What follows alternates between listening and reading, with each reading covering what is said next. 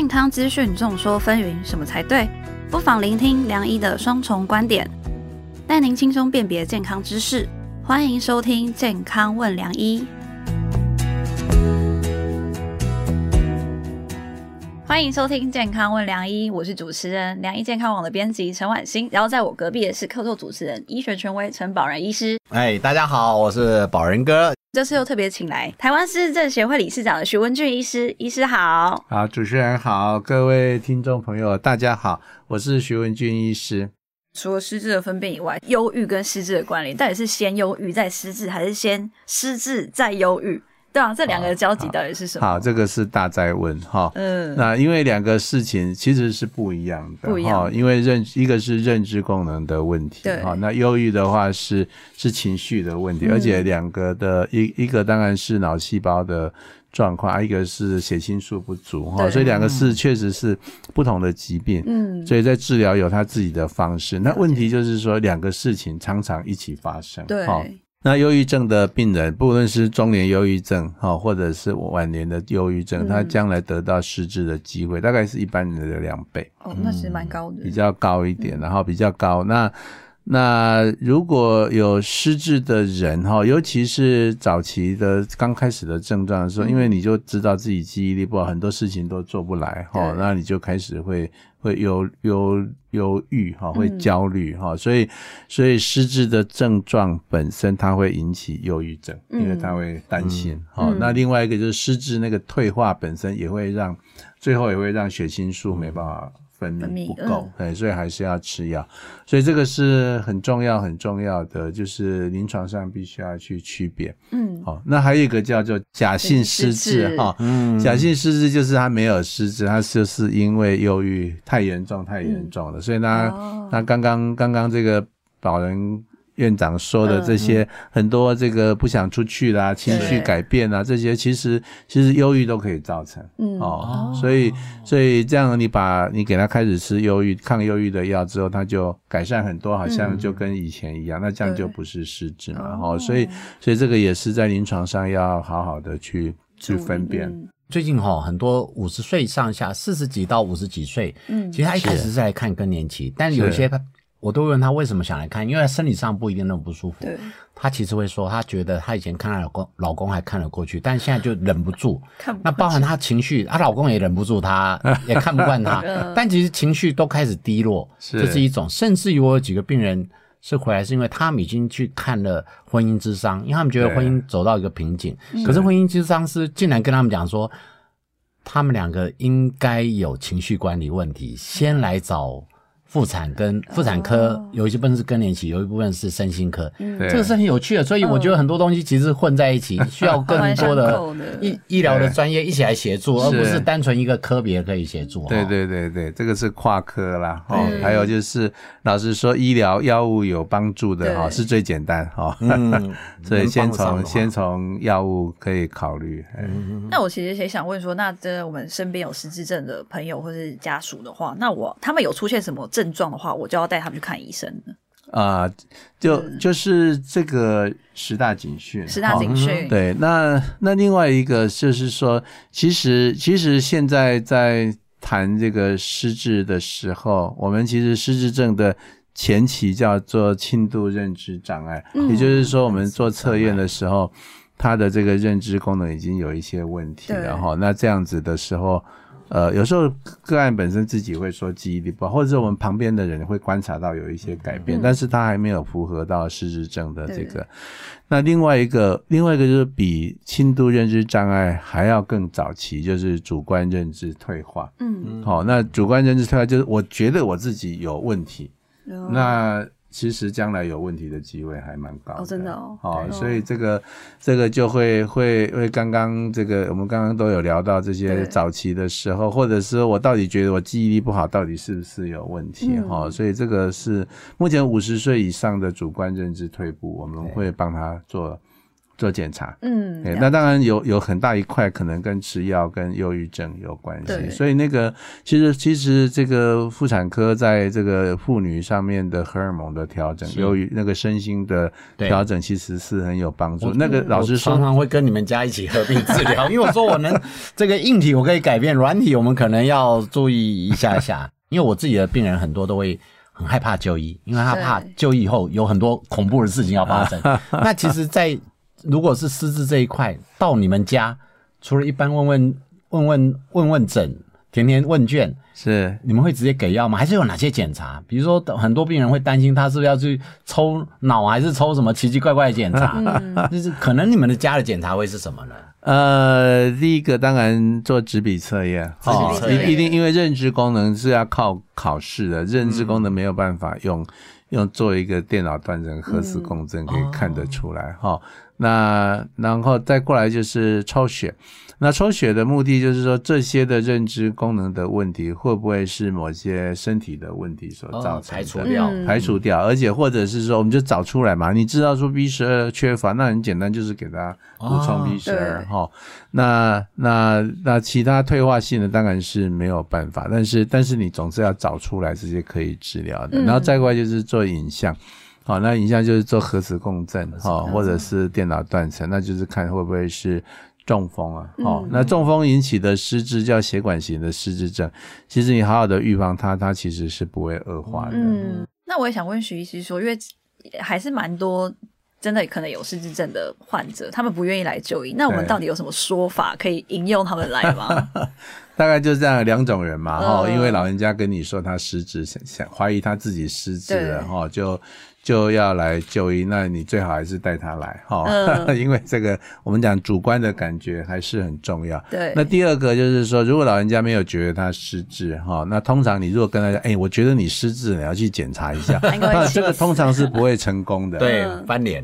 哎，好，那所以所以这个这个当然是涉及到失智症大家对这个的观感的问题啦，哈。所以比较好的方法，如果他害怕失智，你就跟他你要跟他讲我。我们现在知道哪里可以做这个失智症的健康检查，健康检查，那找出来稍微差一点点没有关系，我们就是好好的治疗跟预防。嗯，那去去做检查，我们就是要预防，不要得到好得不要预防失智，不要得到失智症。好，那用这个观点，大家大致上都会愿意，都愿意来。我们妇产科，我最常遇到是。四十岁上下，只要月经有改变，通通来都问我是不是更年期。那我说你还早得很。他说有一个名字叫早发性停经，我一定是。我不知道有没有在失智有早发性失智这个这个情形。哦，当然扣除掉我了解中风影响的那不算。有没有可能早发性失智？还有它定义有没有几岁以前算一个早发性失智？呃，早发型的失智，或者我们叫年轻型的失智症，哈，其实就是六十五岁以前发病的，都都算是。六十五岁前就算了。那我觉得我最近就有一点 啊，我最年轻的是三十八岁发病的，呃，而且是是阿兹海默症。他表现是怎样？就是开始记忆上 记忆力不好，还有有有妄想这些的。妄想，六十五岁前就算年轻型哦。对对对，真的突然自己年轻的感觉了哈。年轻型。对，那那您刚刚说的那个问题，就是说，其实其实基本上五十岁以前，我们比较不会做检查了。哦，那。除非是家人有观察到真的有问题，哦，那因为主观的认知退化也也通常不会那么早，嗯，哦，那我们当然就是他如果要做检查，那我就帮你做个脑波啦，好，看一下，然后就就就从这样子的一种接触，在在做一些咨询，哦，给他一点帮助，然后看看他的药物的状况啊，哦，所以这个。这样子来来来处理哈，确实这个有时候也还蛮蛮难的哈，因为你一直跟他讲他没问题，你最后还是要帮他排排评估，不过评估通常会做不出来的，而且主要是还有一个就是说评估其实是一个一个稀有资源哈，因为一个人要做一个小时，所以蛮有要有蛮久的。要排要排到要排，有些医院要排到半年才做。哦，这么久。我昨天跟徐医师在聊说，哦，说这个要纸笔测验，我说哇测验，他说要一小时，我说哇已经很久没有写过一小时的卷子，好想跟大家聊一下，是有人跟你互动写，不是叫你们写考卷写一个小时，要万一听到这个没有人要来了哈。不过我就刚刚到现在，我听起来就是非常有趣的一些议题，包含哪些讯号？这个哎，徐医师也教大家怎么样子。有效的说服你身边的人，哎，可以来就医。其实他只是给他一个帮助，而不是真的是有个病。最重要是，哎，大家也了解，其实就医后，其实没你想那么可怕。我其实身为临床科医师，最想知道的是，那如何有效的改善甚至预防？其实我们在良医健康网上。蛮多文章着重的是怎么预防失智症。是，我最近可能预防失智，我有挖到一本书啦，就是一个日本的医师写的。哇，日本好多怪怪的东西。日本非常多很神秘的测验。那我现在马上来测验一下宝仁哥。哦，好，你现在先不要动。好，你现在的舌头放在嘴巴的哪边？哎，上颚啊，我就顶着上颚啊，平常没事就放在上颚。啊哦，就是轻松的放着，对不对？嗯，对对，好好，其实你这样很棒，就是位置很。这是很棒的位置，因为其实那个医生的讲法是说，你的那不正确位置是什么？歪一边吗？歪一边是中风，你知道吗？然后意思他就对对这个医生说，你的舌头摆放在哪里，其实跟打造不吃在大脑有关，是可以预防失智症的说法。其实他还提出一个论点，就是说刷牙习惯其实也很重要，刷牙刷的好也能预防失智。那我就想问说，徐医师这边怎么看？好。其实舌头摆哪里，这个太太高深了，我也不知道。太高了。哎，不过刷牙是确实有帮助啦。哈。我应该是讲说如何保持口腔的卫生哈。那牙齿、牙口，因为。因为有人就是说，因为牙齿的发炎哦，牙周病、牙龈炎，这个发炎是会影响到脑部细胞的，因为你脑袋很近哈，而且血流有一些血流是相通的哈。那第二个就是说，这个这个牙口的。这个吃东西那个口味哈，那个味道，其实吃美食啦，你能够享受这个味味觉哈，那个那个是一是一种很好的认知刺激哈，所以可以预防失智，然后所以吃美食可以。预防失智啊，吃美食，吃美食。啊。另外，牙口如果不好，你就吃东西有困难，其实也会造成营养的的不不不良。哈。所以，所以 B 十二缺乏，尤其是 B 十二缺乏，然后就不吃肉哈，因为咬不动，而且有也会叶酸缺乏，因为觉得青菜太。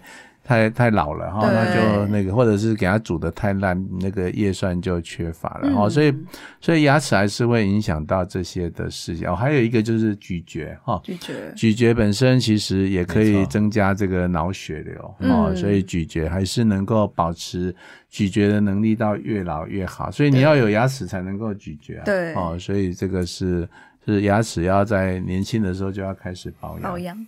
牙周病的议题在我们妇产科也很受重视。像我们现在大家可能不了解，近三年来产检怀孕的人有两次免费的那个洗牙。哦，因为就是为了预防牙周病的部分，因为牙周病一旦是细菌呃到血流里面，也会诱发早产，所以我就觉得牙科光洗牙就是还不错。嗯，对对，洗牙都要排好久。对啊，所以这样听起来是不是有健康的生活习惯是可以预防失智症的嘛？是是，那其实对啊，其实有些资料是说，那做什么休闲活动比较好啊？譬如说打麻将，或者是看电影。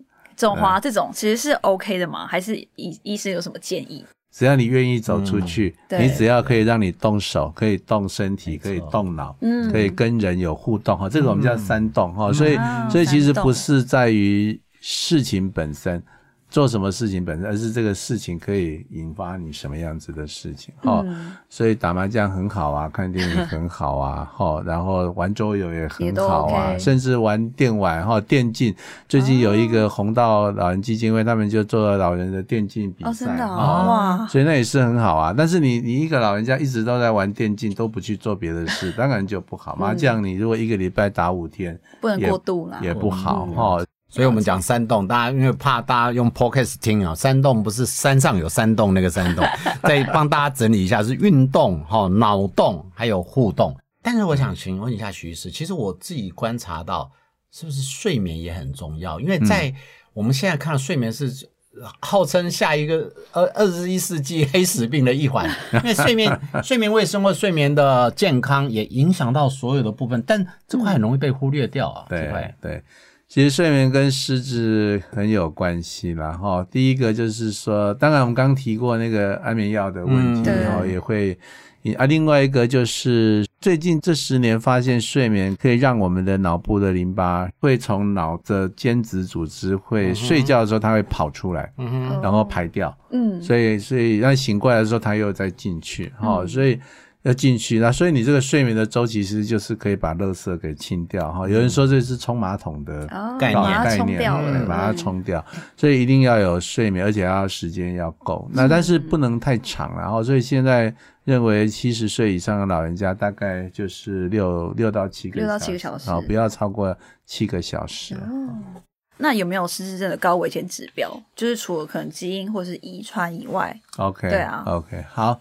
呃，大概有几个危险因素哈，那就是三高哈，三高这个一定是要早期要要检查，好，四十几岁可能呃，当然高血压、糖尿病有时候三十几岁就有了哈，但是四十岁以上的人应该要知道自己的血压跟血糖多少，如果有的话。那就要赶快治疗，要控制。那如果没有的话，当然要预防。对，高三高就是高血压、高血脂跟高血糖。高血糖就是糖尿病。哈，那再过来就是忧郁症。哦，忧郁症也是一个那个很重要的指标。哈，那最近这几年有发现，就是听力障碍。哦，听力障碍也是很重要的危险因素，真的，对，尤其是在中年的时候，哦，那在英国的研究做还蛮多的，哦，那所以我们现在把听力障碍放在这当中，所以要要保护听力，然后呃，所以戴耳机哈，要尽量少戴，然后。呃，有问题的时候就应该，如果需要助听器还是要，因为我们听东西，其实那个听觉也是对脑部的一个刺激，对，所以有听力障碍，可能他脑部的这个认知的刺激也会太少，哦，所以应该应该要来装助听器。那再过来就是就是空气污染。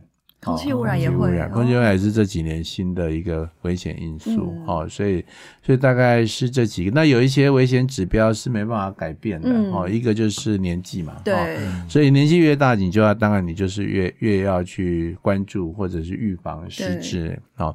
那再过来就是性别，好，所以女性其实是那个。